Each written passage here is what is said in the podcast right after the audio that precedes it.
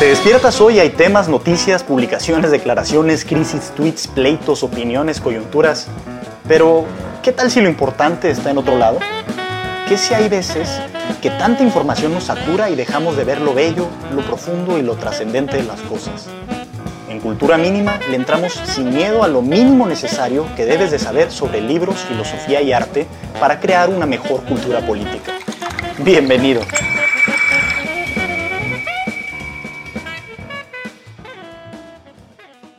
Bienvenidos a un episodio más de Cultura Mínima, este espacio donde entramos, la verdad, sin nada de prisa ni nada de miedo a los temas que importan realmente en la vida, a esos temas que nos llegan al fondo del alma que mueven nuestro intelecto, que mueven nuestras pasiones, que mueven nuestras inquietudes. Los temas en sí del arte, de la literatura, del cine, de lo que sea. El día de hoy estoy contento porque vamos a hacernos una pregunta muy concreta y es si todo esto, es decir, el arte, puede estar más allá del bien y el mal. Ahorita voy a platicarles cómo llegamos, pero antes quiero obviamente presentar a quienes me acompañan eh, como todas las emisiones, pues está aquí José Terán. ¿Qué tal, Terán? ¿Cómo estás? Bien, ¿ustedes qué tal, Benjamín? Aquí soy el conspirador. Seguimos ya en la quinta entrega, ya es la quinta de este podcast, creo, ¿no? La quinta ya, sí, ya es la quinta. Y bueno, el día de hoy trajiste a un invitado muy especial. Eh, lo presento brevemente y te paso el micrófono para que lo presentes más, porque creo, me parece que lo conoces un poco mejor que yo. Eh, es, es Alejandro Terán. Alejandro, eh, ¿cómo estás? Hola. Hola, muy bien, gracias y gracias por la invitación. Alex, eh, pues eres ingeniero industrial por el ITAM, estudiaste allí la ingeniería, la licenciatura, y después eh, entiendo que fuiste a estudiar tu doctorado en la Universidad de Auburn en, Alabama y ya lo terminaste también, ¿verdad? Ya eres doctor en, ingeniería industrial. sí, aunque aclaro, la licenciatura fue en ingeniería en computación, pero sí del ITAM, correcto. Sé que industrial, ok, bueno, entonces ingeniero en computación. ¿Qué más nos puedes decir de él un poco, Terán, Terán más joven, más chico? Pues sí, pues es un, eh, es un placer para mí estar aquí contigo, Benjamín, y con alguien que resulta pues que es mi hermano, eh, que ahora es el invitado para Cultura Mínima. Algo curioso, como ya mencionaste, es que, por su formación pues es ingeniero. Entonces alguien podría decir, pues, ¿qué hace un ingeniero con doctorado en ingeniería industrial, hablando sobre estos temas. en este caso vamos a abordar un poco de filosofía, un poco de, arte, de literatura. ¿no? Entonces creo que eh, esta charla va a estar buena porque vamos a poder derribar ahí quizá algunos prejuicios que tiene la gente sobre, sobre estos, eh, estas, estas ideas de que los ingenieros no saben nada de arte ni literatura y luego los literatos y los filósofos no quieren saber nada de números, algo que hemos comentado en algunos de los podcasts. Ahora, eh, para los que nos están escuchando, pues no nos pueden ver.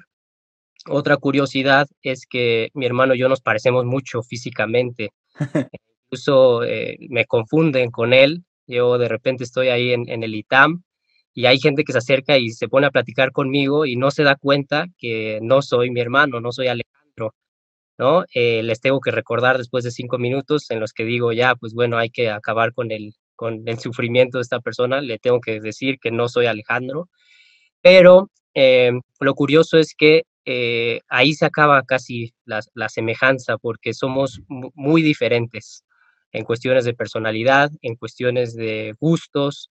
Yo, por ejemplo, me inclino a, las humanidades ¿no? A la literatura, él también le gustan las artes, él incluso pinta, a mí me gusta mucho la pintura, yo no pinto como él, pero em, nuestro perfil pues es muy diferente. Él, por ejemplo, es más racional, a mí me gusta bromear y decirle pues que incluso es un robot. Yo soy más pasional, eh, soy más eh, quizá extrovertido, en el fútbol pues soy mucho mejor que él, ¿no? Evidentemente. Eh, eso lo acepto, eso lo acepto. Ahí está, lo acepta, soy más carismático, etcétera. Hay muchas diferencias de personalidad, ¿no? Eh, pero pues creo que sí nos une algo que, es lo que debería de unir a toda la humanidad, que pues es nuestra pasión por, por esos trascendentales, por la verdad, la bondad y la belleza.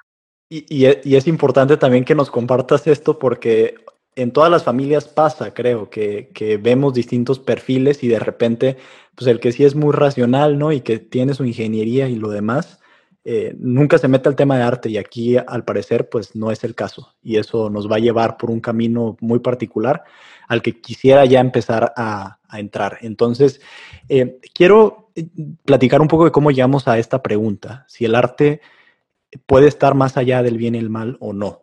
Y la, la, parte inicial de esta conversación sucedió con una reseña que escribiste, José, acerca de dos novelas pederastas una de, ellas, de ellas es la de Vladimir Nabokov, Lolita, una, una, novela muy famosa porque hay una película, ¿no? Que es de Kubrick, en donde eh, en tu, en tu visión se cruzan ciertas líneas de lo que el arte eh, debería de ser capaz de hacer. Creo que allí después nos podrás platicar un poco más no necesariamente directamente este caso, pero en general, ¿cuál es tu visión en cuáles son los límites que quizás se deberían de poner? Y por otro lado, la novela de Muerte en Venecia de Thomas Mann, que habla de un mismo tema, que es un tema ya de por sí aberrante, pero es tratado quizá con una distinta, eh, de una distinta manera, de forma que pueden salir cosas buenas, positivas o artísticamente valiosas de eso, ¿no? Yo en lo personal también leí la novela de, Lolita, pero no la terminé, no la terminé en parte porque a pesar de que está escrita de una manera excepcional, magnífica, impresionante desde las primeras eh, líneas, eh, pues es, de repente te encuentras tú muy sumergido en la postura del pederasta y pues bueno, eso, eso asusta, ¿no? De repente eso asusta y además incomoda bastante. Entonces, bueno, eh, quería comentar eso para hacer la primera pregunta y relacionarlo justamente con quien quiero que empecemos, que es eh, G.K. Chesterton, este, este autor inglés que tiene muy, buenas, eh, muy buenos ensayos, muy buenas publicaciones y que dice una frase, dice, o dijo en 1903, la simplificación de lo que sea siempre es sensacionalista. La pregunta que les hago es, quien quiera tomarla, eh, ¿cómo está nuestra época en, términos del arte, en términos de, la postura moderna eh, respecto a todo lo que consideramos bueno o malo y en términos más generales, qué es, cómo entienden esto de lo que queremos hablar, que es el bien común también? Bueno, eh, eh, Chesterton es, fabuloso, ¿no? Y, creo que él es, profético en que todo lo que él escribió ah, hace más de 100 años eh, nos habla de la realidad en la que estamos hoy, ¿no? Y, en uno de sus libros más famosos de herejes, habla acerca de, critica a sus contemporáneos de que son incapaces de ver el bien y solo pueden ver el mal. Y yo eh, me intimida un poco intentar corregirle la plana a Chesterton, porque es una, es una eminencia y para mí siempre ha sido mi, un héroe intelectual. Pero creo que, bueno, creo que lo que decía era cierto acerca de su época. Creo que en la nuestra hemos dado un paso más. Y ahora no solo somos incapaces de ver el bien, también nos hemos vuelto incapaces de ver y de reconocer el mal. Eh, porque sí, obviamente, si, si no puedes ver el bien, eventualmente terminas, ya no vas a poder ver el mal. Son, eh, no son iguales, eh, pero son, están profundamente ligados el bien y el mal. Y, y creo que una de las razones por la que esto sucede es porque hemos subjetivizado el bien. Se ha vuelto eh, algo meramente, pues, puede ser bueno para ti, puede ser bueno para otro, lo que es bueno para ti no es necesariamente bueno para mí. Entonces, en, la medida en que hemos hecho que hemos empezado a ver el bien como algo meramente subjetivo, eh, se vuelve superficial, se vuelve, pues, motivo de indiferencia al, fin y al cabo. Y, y, si eso sucede con el bien, lo quizá más preocupante es que también sucede con el mal, ¿no? Y, eso me recuerda a, la, famosa eh, Hannah Arendt y su crítica del nazismo y de, la banalidad del mal, ¿no? O sea, no era, no era que los oficiales, eh, y, sé que el tema del nazismo se discutió en el último podcast, y, eh, pero aquí ella, ella estaba hablando de nazis verdaderos y auténticos, ¿no? Que estaban siendo juzgados, pero, pero lo que ella, ella reconoce eso ella se da cuenta, y por ello la criticaron mucho, ¿no? Porque ella dijo, es que estos hombres no es, no es que fueran eh, malignos en una forma así, este, eh, digamos, casi caricaturesca, ¿no? Con cuernitos y todo, eran, eran, eran oficiales de gobierno, eran burócratas, pero esa burocracia, e, ese, el mal permeaba todo y se habían vuelto incapaces de, de verlo y, eso es para mí un, algo, y, creo que a lo largo de esta discusión regresaremos a esta, esta idea de, de, ver, de visión, porque yo cuando pienso del bien, yo, yo lo, y lo digo de, entrada, yo siempre estoy pensando dentro de la tradición, eh, una tradición aristotélico-tomista, ¿no? Eh, que de hecho es parte de una tradición que podríamos llamar la tradición clásica, que, es, digo, desgraciadamente perdió hegemonía por ahí del siglo XVI, eh, pero en, esta tradición, ¿no? que es, el bien es, una, es un trascendental, quiere decir que es una propiedad del ser, que todo lo que existe por el simple hecho de existir es bueno. O sea, son, son, están pegados estos, la bondad, el ser, y, y añadiría yo la, la verdad y la belleza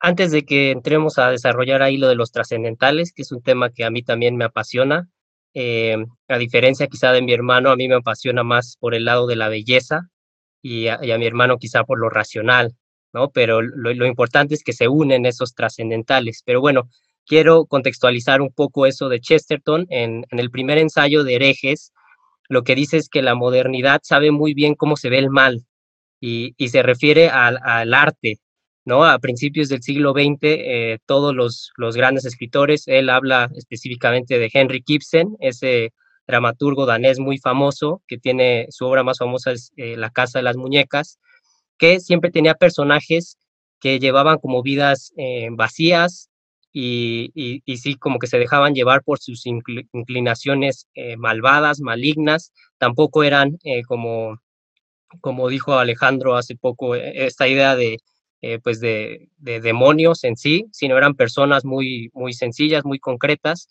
pero eh, no tenían una noción de, de algo bueno. Es decir, solo se dejaban llevar por, este aspecto eh, malo, banal, como, como dijo también Alejandro en referencia a Hannah Arendt, y no tenían algo a lo que aspirar.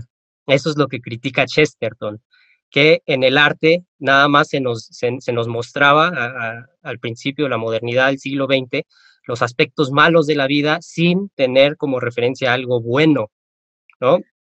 Eh, ¿qué, es lo que, ¿Qué es lo que yo veo? Que ya en la posmodernidad, es decir, ya como 100 años después de, que escribió esto Chesterton, eh, vemos que eh, en la sociedad sí hay como una especie de, valores positivos, o sea, hay una noción del bien, pero eh, ahorita nos va a ayudar Alejandro quizá con, con, nociones como básicas de lo que significa esta filosofía aristotélico-tomista, pensamiento teleológico, que es, pensamiento teleológico es algo tan sencillo como eh, buscar fines. En, todo lo que hacemos, dicen estos filósofos, estamos buscando un fin. Y ese fin eh, es la bondad en sí, ¿no? podemos llegar hasta la bondad en sí, pero eh, incluso acciones eh, malvadas o reprobables moralmente aspiran a ese bien.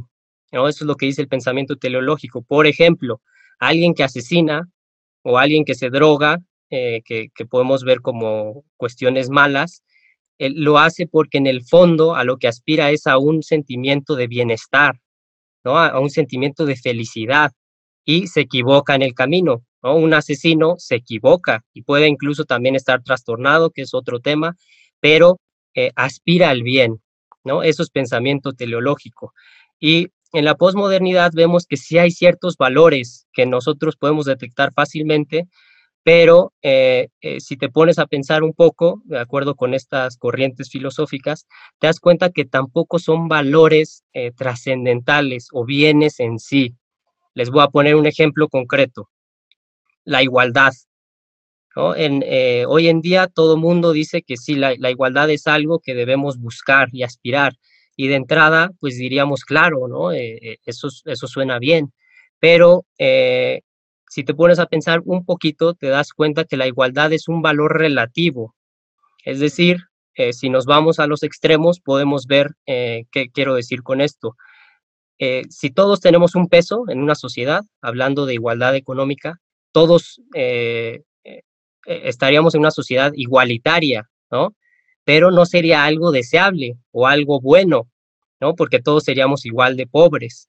Entonces, eh, si tú persigues eh, la igualdad como un, como un bien en sí o un fin último, eh, estás, estás defendiendo o buscando un, un, valor relativo, cuando en realidad, por ejemplo, en cuestiones de, de, economía, lo que se debería buscar es el bienestar, ¿no? Claro, déjame, déjame aquí circular un poco de lo que estamos diciendo. Entonces, lo que nos platican a grandes rasgos es que existe esta confusión contemporánea, por decirla de alguna manera, este debate abierto entre si hay cosas totalmente buenas o, cosas totalmente malas y dónde están los criterios morales éticos que nos deberían de regir.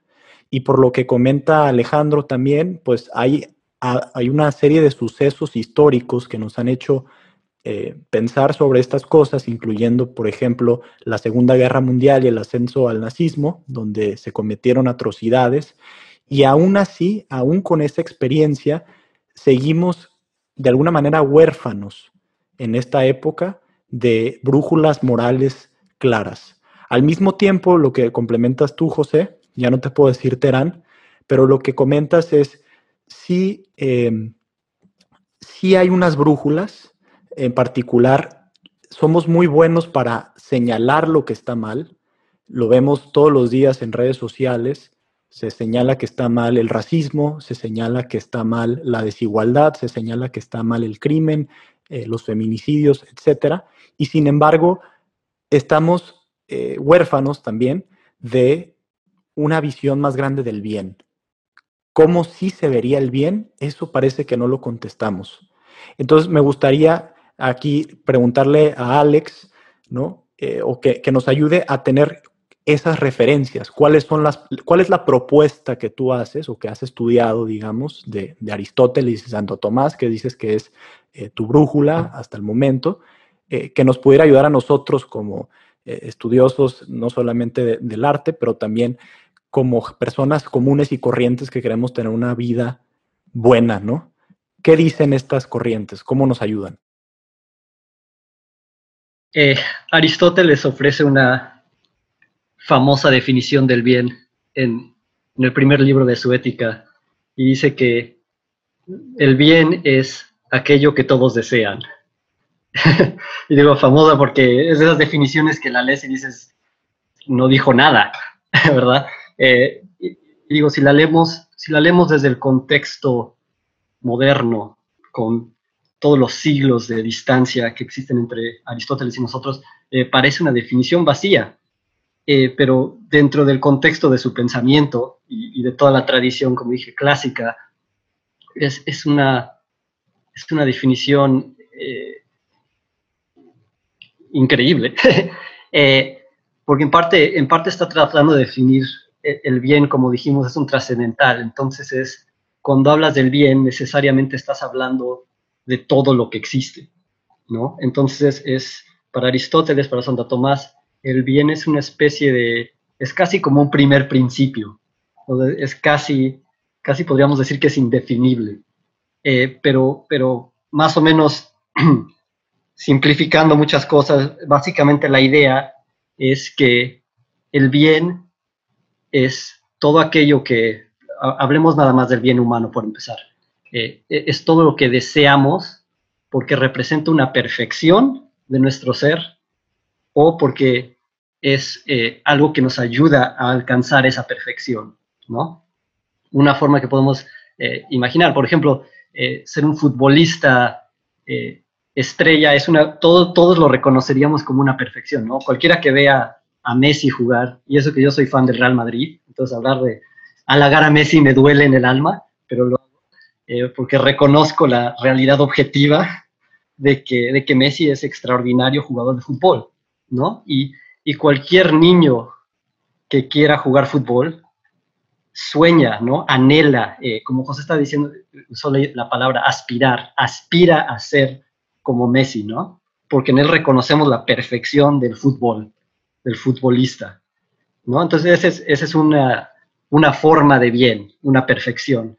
Pero también eh, existen otros bienes, otras cosas que son, eh, no, quiero usar la palabra, el término medios para un fin, pero porque son bienes y por tanto son fines en sí mismo también pero están ordenados hacia esa perfección. Entonces, nuevamente hablando de, fútbol, uno anhela, aspira a la perfección de jugar como Messi y, cómo, se, cómo puede uno ser así. Pues puede, tiene que practicar, ¿no? Tienes, que tener un balón de fútbol para empezar. Tienes que tener eh, una cancha, tienes que tener entrenamiento. Todo, toda esta multitud de bienes que son necesarios para eh, alcanzar esa perfección. Y aquí lo interesante es que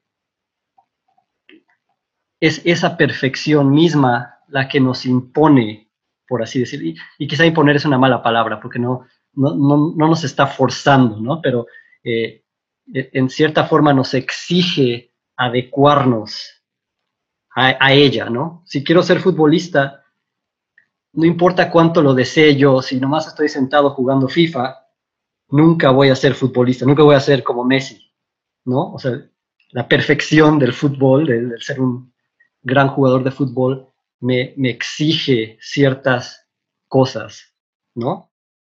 Lo vemos reflejado o deberíamos de verlo reflejado directamente en nuestras conversaciones, eh, por ejemplo, públicas, ¿no? ¿Cuál sería, de alguna manera, la perfección en el diálogo?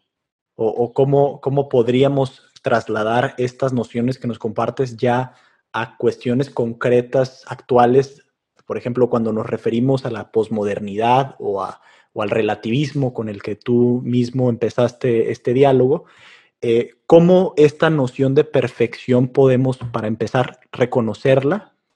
Y, dos, eh, pues, acercarnos a ella, ¿no? ¿Qué, ¿Qué, sería en la discusión pública esto? Sí, esa es una excelente pregunta y y algo muy interesante, eh, uno de esos tantos prejuicios que tenemos en la era moderna es que, por ejemplo, la moral o la ética se trata de imposiciones, de reglas, de prohibiciones, ¿no?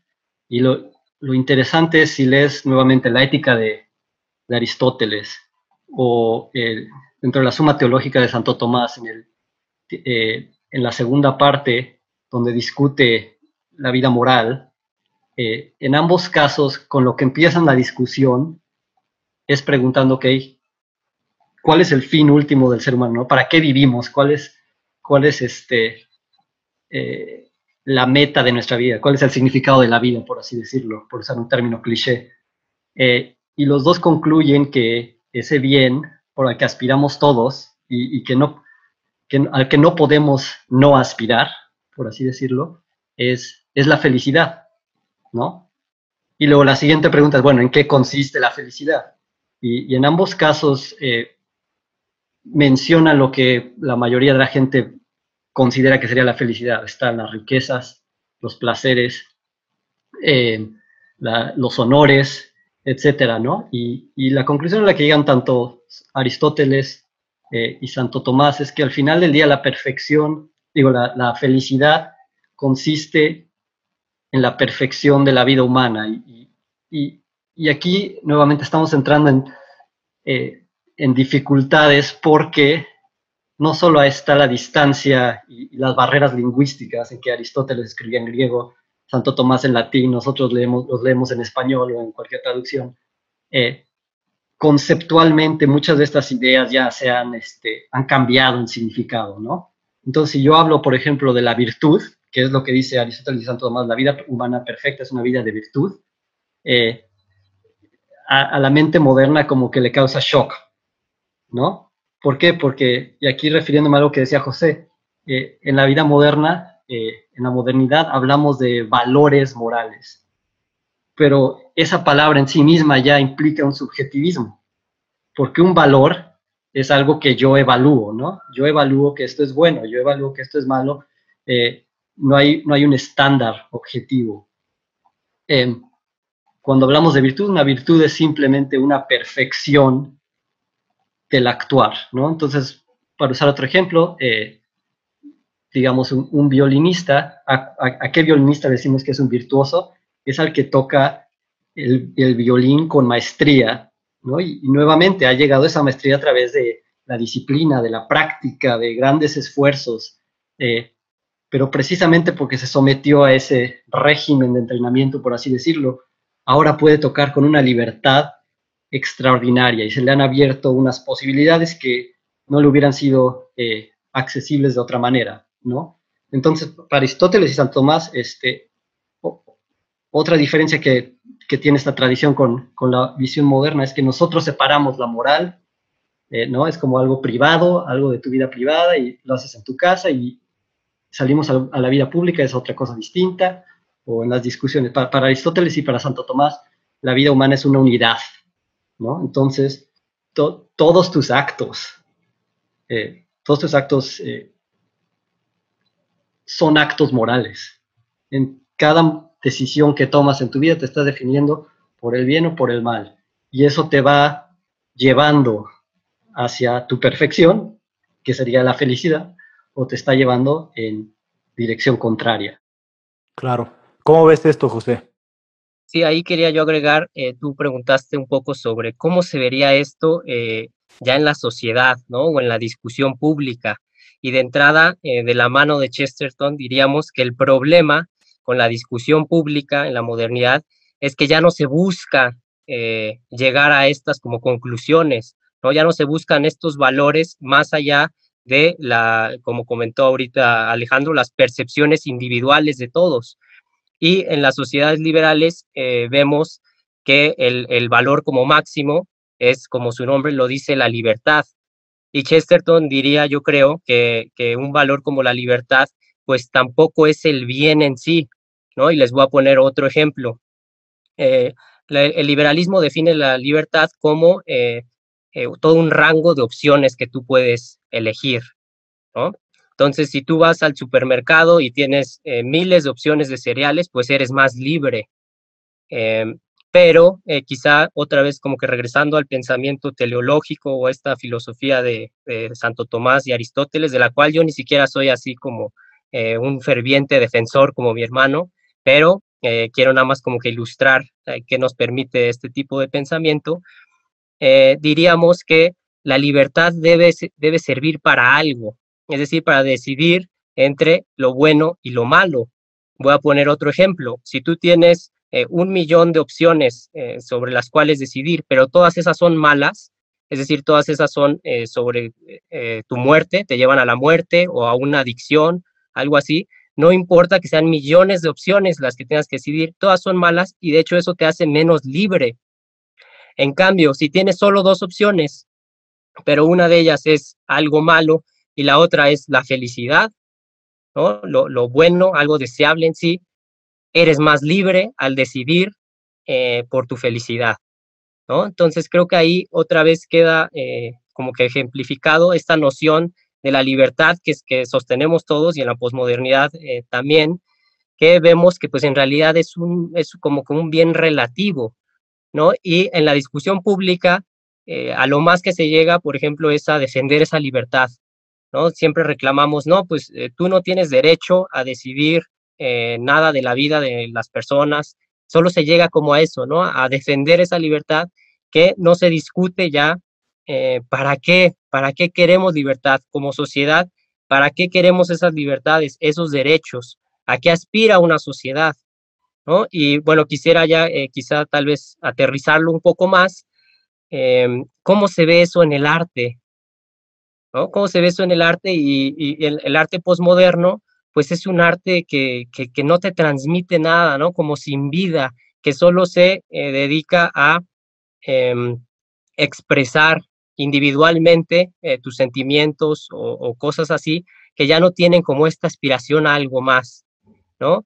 Y... Hacia allá quiero llegar, nada más veo que, que Alex quiere hacer una respuesta, una réplica a esto que estás diciendo. Si quieres, adelante, Alex. Venga. Sí, y, más que réplica es este, eh, como que continuar ese, ese pensamiento rápido, porque, eh, como decía José, eh, uno de los principios fundamentales del, liberalismo es esta idea de neutralidad, ¿verdad? La idea es que el Estado, que todos son neutrales para que cada quien haga lo que quiera y que, digo, estoy, es una simplificación algo burda, pero es la idea, ¿no? Que, que, que por medio de la, de la libre competencia, de la intercambio de ideas, etcétera, etcétera, que eso como que automáticamente nos lleva a, pues, no podríamos ni siquiera decir bien porque no están hablando del bien, pero dicen eso va a funcionar y todos, vamos a estar felices. Eh, y el problema es que se ha perdido realmente la, idea eh, de un bien común. Y aquí podemos conectarlo un poco rápido con la, política eh, y, con la situación de, del, de las sociedades contemporáneas. ¿no? Ahorita lo que estamos viendo es, eh, por ejemplo, aquí en Estados Unidos, yo vivo afuera de Atlanta, eh, aquí ha habido protestas las últimas dos semanas por el asesinato de, George Floyd, una, terrible injusticia, eh, pero obviamente lo, que queda clarísimo es que hay, hay algo ahí, ¿no? No fue, o sea, obviamente fue una, esta fue una terrible injusticia y, se requiere que haya una solución, pero esta explosión de enojo es, indicativa de algo más, algo más profundo. Y, yo creo que es indicativa de que el bien común eh, se le ha abandonado y, estos son los, efectos, ¿no? Eh, ¿Por qué? Porque eh, primero tenemos que, y, si me alargo demasiado me pueden interrumpir, una, una, de las distinciones que también tenemos que hacer es que hace rato hablamos de bienes, ¿no? Un bien como perfección, un bien como un bien que contribuye a esa perfección. Otra, distinción que podemos hacer es entre los bienes eh, comunes y los bienes que voy a llamar escasos, ¿no? Entonces, por ejemplo, si, si tenemos una pizza, eh, ese sería un bien escaso. ¿Por qué? Porque es divisible, ¿no? Si los tres queremos la pizza, eh, la tenemos que cortar y mientras más gente participe de esa pizza, que es un bien, menos pizza va a haber, ¿no? Ahora, ese bien en sí mismo no tiene el poder o la capacidad de definir si la forma en que vamos a repartir esta pizza será una forma equitativa o si va a ser a, través del conflicto o, de, la libre competencia, que es un eufemismo para conflicto. Eh, e, e, ese tipo de bienes no tiene esa capacidad, ¿no? Eh, por otro lado, hay bienes que son comunes, es decir, que son indivisibles y por tanto todos podemos participar de ellos o, muchas, varias personas simultáneamente pueden participar de ellos en su totalidad y ese bien no disminuye. Al contrario, muchas veces aumenta cuanta más gente participa de él. Pensemos, por ejemplo, eh, si ahorita ponemos una, una cantata de Bach, ¿no? Y los tres la estamos escuchando. Eh, los tres podemos estar eh, embelesados por esa cantata, podemos hasta llorar y, y, puede movernos hasta lo más profundo de nuestra alma. Y, no por eso existe menos de esa cantata, ¿no? Al contrario, esa cantata eh, es, un bien que tenemos en común y precisamente porque es común y en la medida en que es común, es un bien que nos une, ¿no?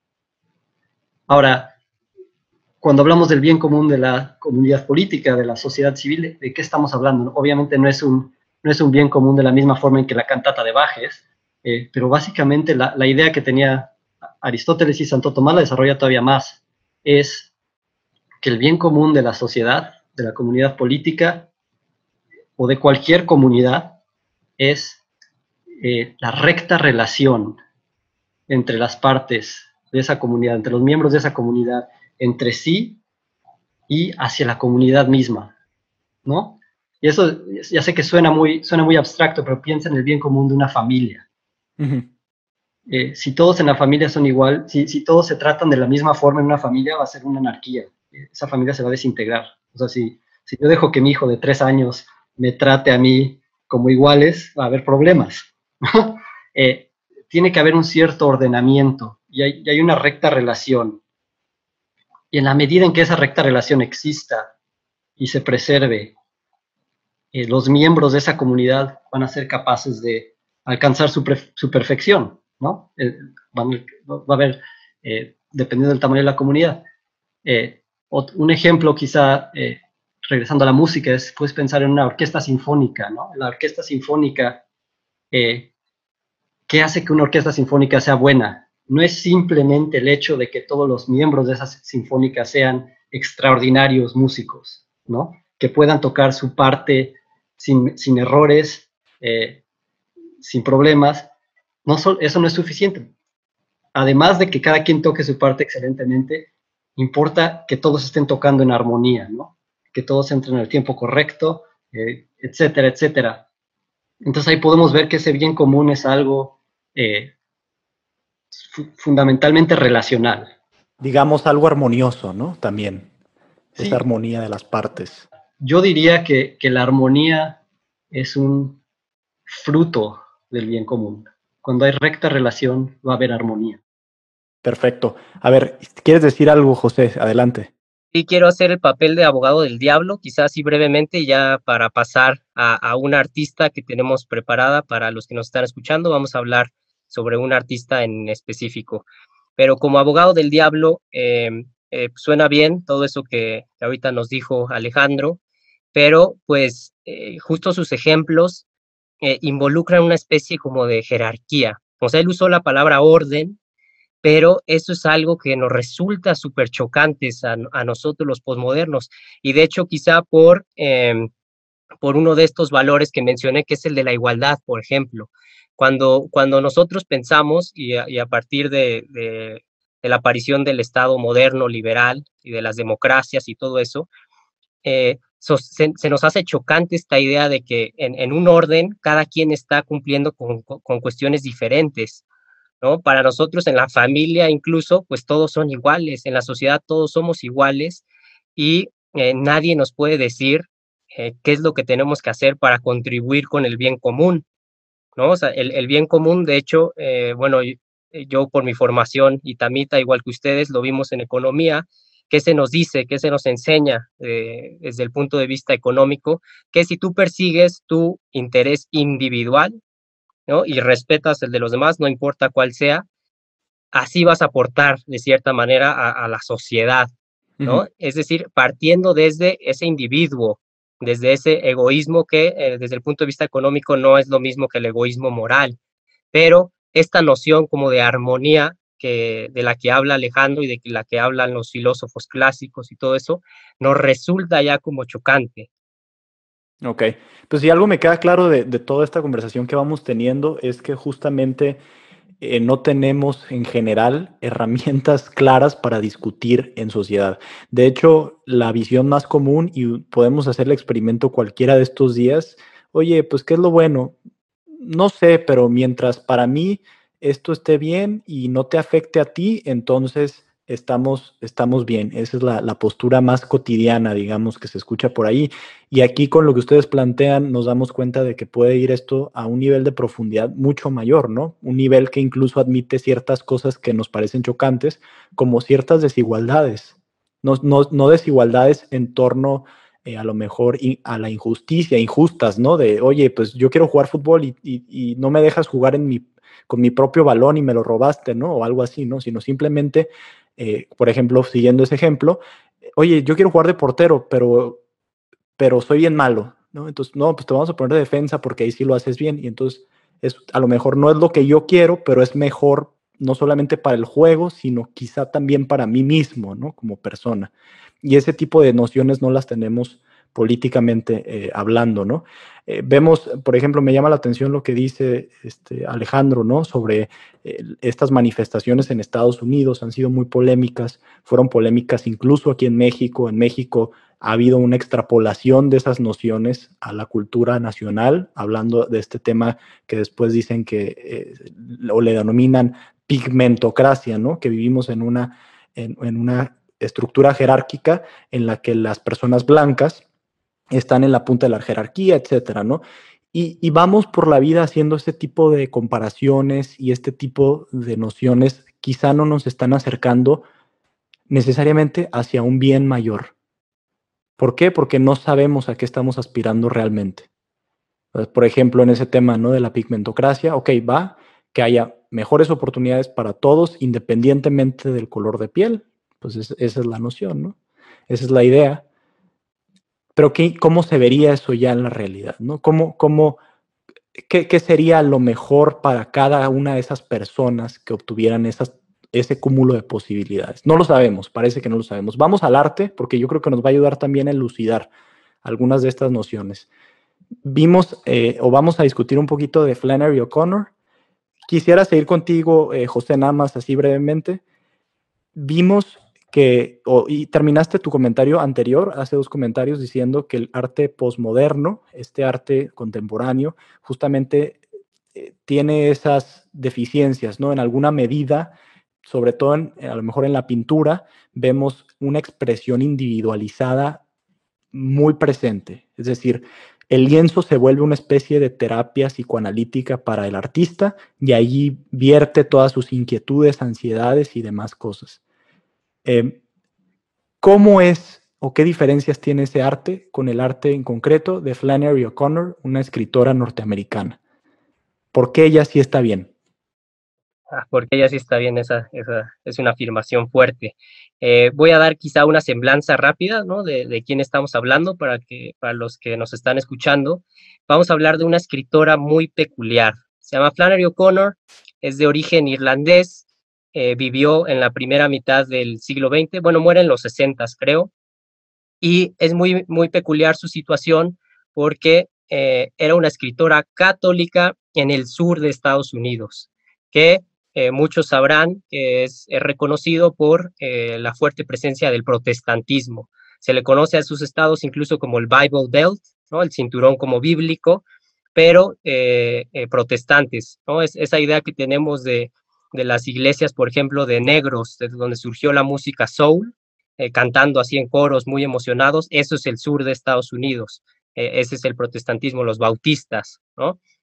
Em, Flannery O'Connor eh, nació ahí, en el sur, en, el estado de Georgia, me parece, y escribió dos novelas, dos libros de cuentos, y, lo que vemos ahí es fealdad, o sea, alguien podría decir, sus, sus historias son eh, terribles, son personajes grotescos, eh, malvados y, e, e, historias así muy, muy tétricas, ¿no? Muy incluso eh, mórbidas.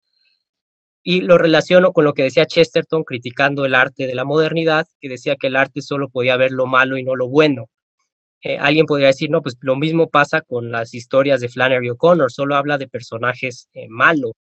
Pero vemos en, otro ensayo que tiene, que escribió eh, Flannery O'Connor, creo que ya en los 60 en el que se pregunta sobre el papel del escritor eh, respecto a su país. Es el título en inglés, The Fiction Writer and His Country. Y eh, vemos ahí que ella abordaba el arte desde el punto de vista pues, abiertamente cristiano, en el que ella usaba el arte como una especie de campo de juego en el que tú echas a andar como ideas, ¿no? Y creo que esa es la diferencia entre el arte de Flannery O'Connor con el arte que vemos y que tú mencionaste, que es el posmoderno, que simplemente es expresión individual, ¿no? Y, ya no hay drama. Eso es algo que quiero abordar ahorita, esta noción de drama. Em, el, arte que realmente nos mueve, ya sea películas o novelas o pintura, tiene un drama humano, ¿Y qué es el drama? Lo, voy a primero comparar con otra noción parecida, que es la tragedia. Eh, todos conocemos la tragedia famosísima de Edipo Rey, ¿no? Y para los griegos eh, eh, no había drama porque las, acciones de los seres humanos ya estaban determinadas de cierta manera por los dioses, ¿no? Todos sabemos que le dicen que a Edipo Rey que eh, se va a acostar con su, con su madre, va a tener hijos y, él intenta evitarlo por todos lados y acaba haciendo eso. Eso es una tragedia, algo de lo que no se puede escapar. Y aún así esas obras de arte, y diría Aristóteles, pues tienen también eh, algo, algo de maravilloso, ¿no? que es la conmoción de los sentidos y, y esta noción de una lucha entre algo trascendente, que es el destino para los griegos, y algo inmanente, que era la vida humana, ¿no? En ese sentido, pues, no es para nada el arte posmoderno. Ahora, ¿qué es drama? Drama es eh, en tu circunstancia, tú como persona, tú tomas decisiones que son eh, difíciles de tomar. Pueden ser decisiones morales, ya sea si, me voy por el bien o por el mal, pero el, drama consiste en eso, en ese dilema que se nos plantea en los personajes si estamos hablando de literatura. Eso es lo que no tiene el arte posmoderno, no tiene drama. ¿no? lo vemos un, ejemplo que muchos conocerán, el del extranjero de Camus, ¿no?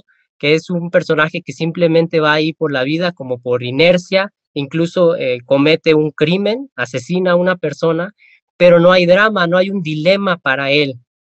Y, en, las historias de, Flannery O'Connor sí se puede ver detrás este drama, Ya usa personajes eh, grotescos, aborda un tema que ahorita pues es súper relevante, que es el del racismo. Tú mencionaste, Benjamín, que, que aquí en México estamos como importando ideas de, Estados Unidos. El racismo, por ejemplo, pues es un mal que existe en todos lados, pero tiene sus peculiaridades y sus particularidades en todos los países. El sur de Estados Unidos es reconocido por, eh, por, una historia de racismo muy, eh, muy serio, muy fuerte. ¿no? Hasta el siglo XX, por ahí con Martin Luther King, apenas se le empezó a conceder los mismos derechos a los negros, a los blancos, a todo mundo sin distinción de su raza. Flannery O'Connor aborda ese tema del racismo eh, de una manera que a un lector posmoderno le resultaría también eh, incluso como, como chocante, que, hemos lo que, es lo que hemos estado diciendo, ¿no? Porque a la posmodernidad le resultan chocante tantas cosas. Entonces, no sé si ustedes quieran eh, comentar sobre algún cuento o historia que han leído de Flannery Connor, y yo también tengo ahí uno preparado que está muy bueno. Alex, adelante. ¿Cuál traes por ahí?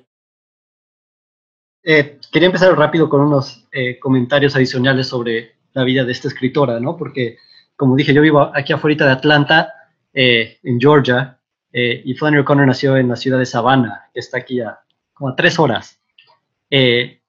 Su, su, padre, cuando ella todavía era niña, su papá se enferma, tenía lupus y, y muere. bueno, primero se, se muda a Atlanta un tiempo, su mamá fue muy infeliz en Atlanta, su padre muere, entonces ella y su mamá se van a vivir a, una casa de, la familia de su mamá en un pueblito que se llama Milledgeville, eh, aquí en Georgia, al que he ido y es, o sea, es, pueblo bicicletero. es, un pueblito, no creo que, no sé la población, pero es un pueblo muy, muy chiquito. Eh, y ella vivió en la granja y eventualmente ella también eh, le diagnosticaron lupus y, y, muere a los 39 años, murió muy joven. Ok. Y ella, eh, una de las cosas interesantes es que ella eh, en, un principio estaba estudiando periodismo eh, porque quería ser caricaturista. Siempre le gustó dibujar y, la sátira. entonces muchos de esos elementos de caricaturista salen a relucir en sus, en escritos, la forma en que describe los personajes, ¿no? tanto física como moralmente los, son, son parodias, son, encuentra ese defecto principal y, y lo saca y lo hace visible, ¿no? Y, y lo hace también que, que de hecho, mi, esposa dice que, que, un buen examen de conciencia es imaginar que si tú fueras un personaje de Flannery O'Connor, ¿cómo te describiría, no? Porque sacaría a relucir todos tus defectos. Eh, y, y, unas ideas adicionales, este, conectándolo con, con, todo lo que hemos estado hablando, eh, Flannery O'Connor, de hecho, eh, es este, se, autodenominaba, ella, ella decía que era una tomista hillbilly, ¿no? Hillbilly es el término que usa como despectivo de un campirano, eh, sobre todo del sur de Estados Unidos, pero que ella era tomista y, y, leía ah, todos los días antes de irse a dormir, leía 15 minutos de la Suma Teológica y, para ella eso era muy importante, eso, eh, ella decía que la teología le daba forma, le daba profundidad a su literatura, ¿no? Mm. Eh, ¿Y por qué traigo eso y cómo conecto esto con todo lo que hemos hablado? Eh, la noción de bien del que, hemos, que, yo propongo, o yo no lo propongo, lo propone la tradición clásica y yo me dejo definir por ella. Eh, siempre ha sostenido que, que, el bien es algo objetivo, pero también es algo a, lo que tenemos, al que tenemos acceso a través de, nuestro, de nuestra razón. Es, es precisamente porque es, digamos, intercambiable con la verdad con la belleza, es, una, es algo que requiere nuestra inteligencia. Eh, y, y, la tradición clásica siempre habla de la, bueno, distingue, eh, eh, distingue entre razón o ratio en latín y, e inteligencia o intellectus, ¿no? Intellectus es la visión o la contemplación de la verdad y ratio, la razón, son la serie de pasos que nos llevan a esa verdad. Eh, sí, sí, eh, digo, ustedes estuvieron en el entonces llevaron clases de matemáticas donde tenían que hacer una demostración. Ratio son los pasos ¿no? lógicos que va siguiendo. Intellectus es cuando terminas la demostración y lo que demostraste, eh, cuando lo entiendes, cuando te brilla, ¿no? se te prende el foco, te quedas, te quedas muchas veces embelesado por esa verdad. Eso es el intelectus, ¿no? Entonces, esa idea de visión, siempre Santo Tomás usa mucho la, analogía de visión con eh, tanto física, eh, la aplica a, la visión intelectual. Eh, de tal forma que, por ejemplo, Santo Tomás cuando habla de, la gloria eterna, cuando te vas al cielo, le dice la visión beatífica, ¿no? De eso se trata, estar en el cielo es ver a Dios. Entonces, esa idea de visión es muy, muy eh, importante en Flannery O'Connor. Parte del drama que decía José es el momento en que los personajes ven. Eh, yo quería comentar rápido, porque precisamente sobre el tema de racismo, eh, porque sí ha habido gente que, ha criticado a Flannery O'Connor, ha acusado de racista, lo cual es, absurdo. pero la, acusan de racismo porque usa palabras que hoy son ofensivas, ¿no? Y no solo con negros, también habla de white trash, que es algo extremadamente ofensivo para los blancos, para un, para un blanco pobre, ¿no? Eh, pero parte de esto es, pues, ella está expresando el lenguaje de su época, ¿no? Y está tratando de expresar una verdad que es, que no es agradable, es chocante, ¿no? El racismo es chocante, nos guste o no. Eh, es, es, algo desagradable. Eh, pero tiene, tiene un cuento, de hecho, que se llama, y espero que no nos censuren, pero así se llama el cuento, se llama The Artificial N-World. ¿no? Que eh, esa palabra es extremadamente ofensiva, es, eh, si la dices en público te van a linchar. Te voy a, te voy a censurar aquí desde la edición de mínimo necesario. Eh, está bien, está bien. que, va a salir en, en, blanco esa palabra que dijiste. palabra N, ¿no? Que también salió en el, en el podcast pasado, lo mencionó Alfonso, ¿no? The N-word se llaman.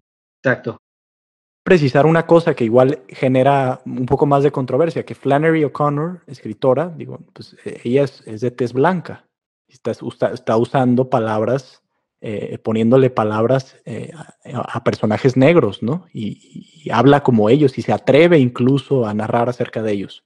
Te dejo continuar. Sí, exacto.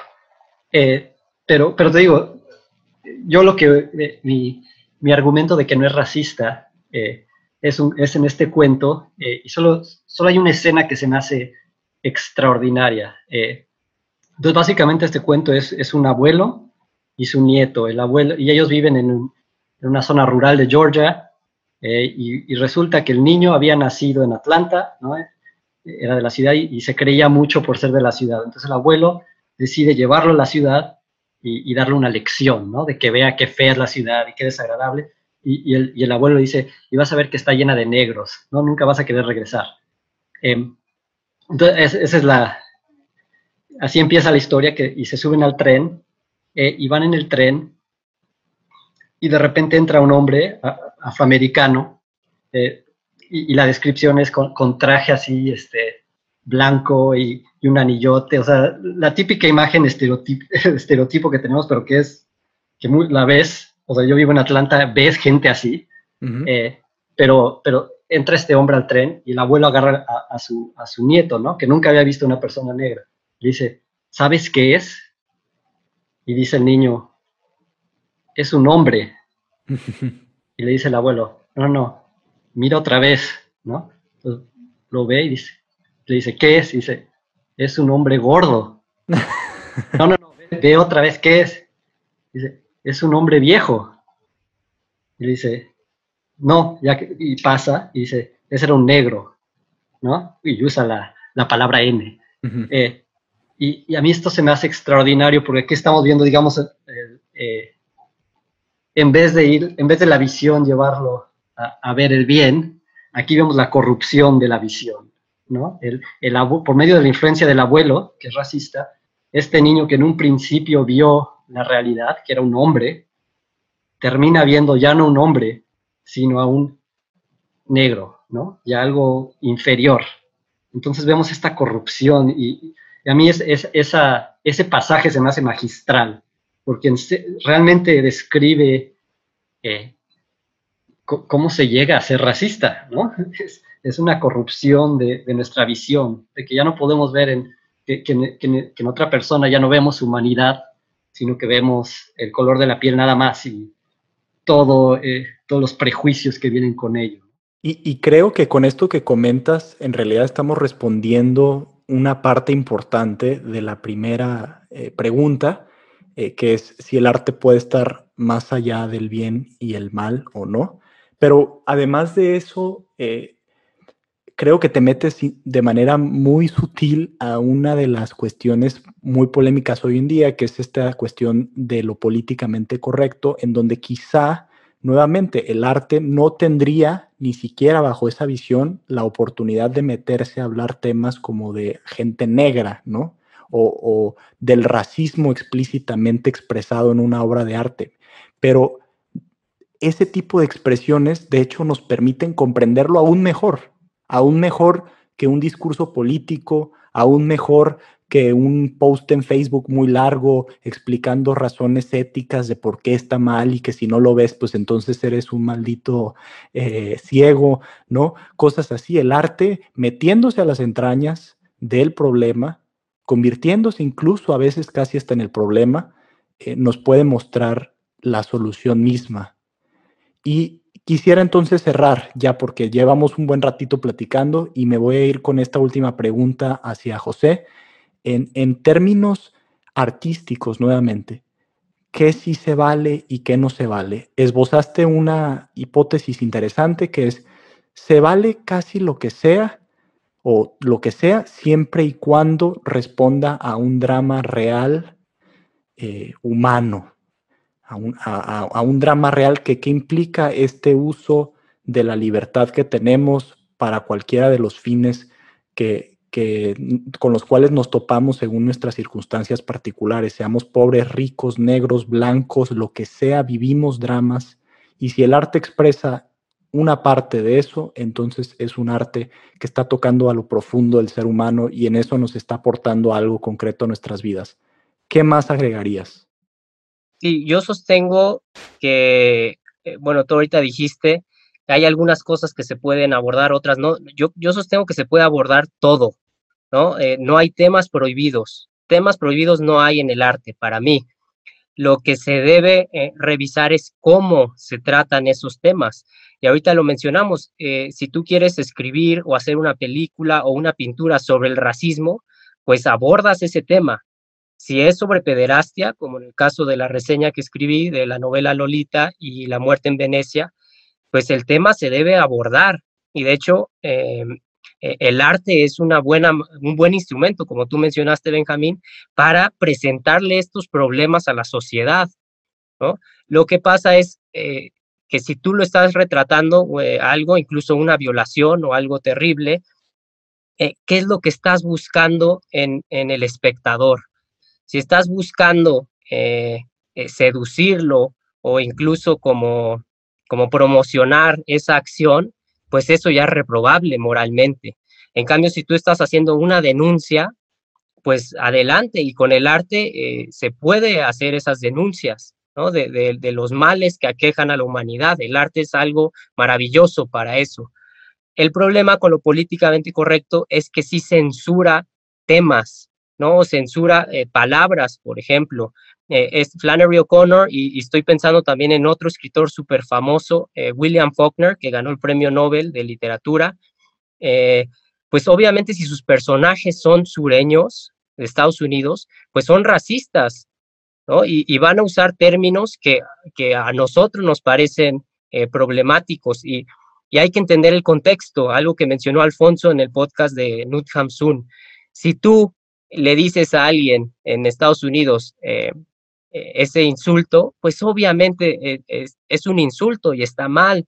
En cambio, si en la obra de arte un personaje lo está usando, pues es para algo, ¿no? Es parte de ese, ese campo de juego que mencioné hace poco de Flannery O'Connor. Ella usó su arte para poner en juego ciertas ideas, ¿no? Y, y, por eso creo que no hay temas prohibidos, sino cómo se tratan los temas.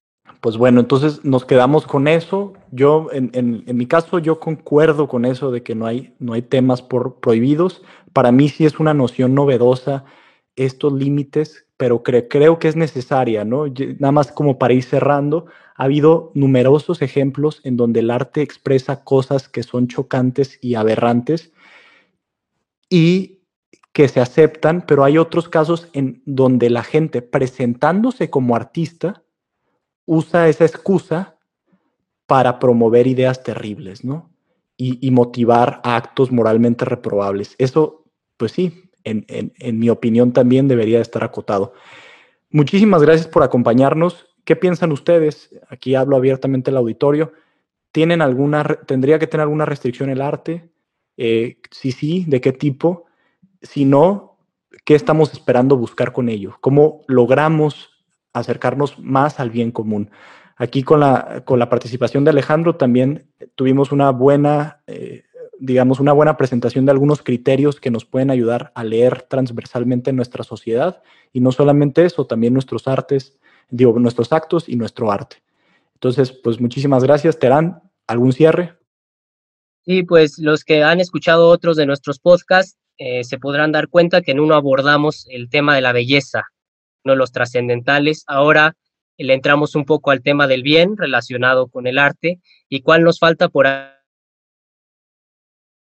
ahí, pues el de la verdad. Yo tenía preparado aquí leerles eh, incluso un pasaje de, otra novela súper famosa de León Tolstoy, Ana Karenina, en la que el personaje, el protagonista Levin, descubre al final de, toda su vida, de todas esas luchas eh, filosóficas y, de todo tipo, descubre algo, descubre una luz, una, eh, algo que, que, despierta en, en su vida un sentido, pero pues simplemente quedará ahí trazado eh, este tema de la verdad, ¿no? Y ahí ya, ya abordamos los tres trascendentales. Lo leemos ese en algún otro podcast para quien quiera escucharlo y se quede prendido y picado con este tipo de conversación. Muchas gracias Alejandro. ¿Algo final que quisieras agregar? ¿Alguna cuestión que, te quede en el pecho que no quieras dejar ahí? Eh, bueno, eh, simplemente agregar que, el tema que intentamos abarcar hoy es precisamente por ser trascendental, eh, alcanza todo lo que existe.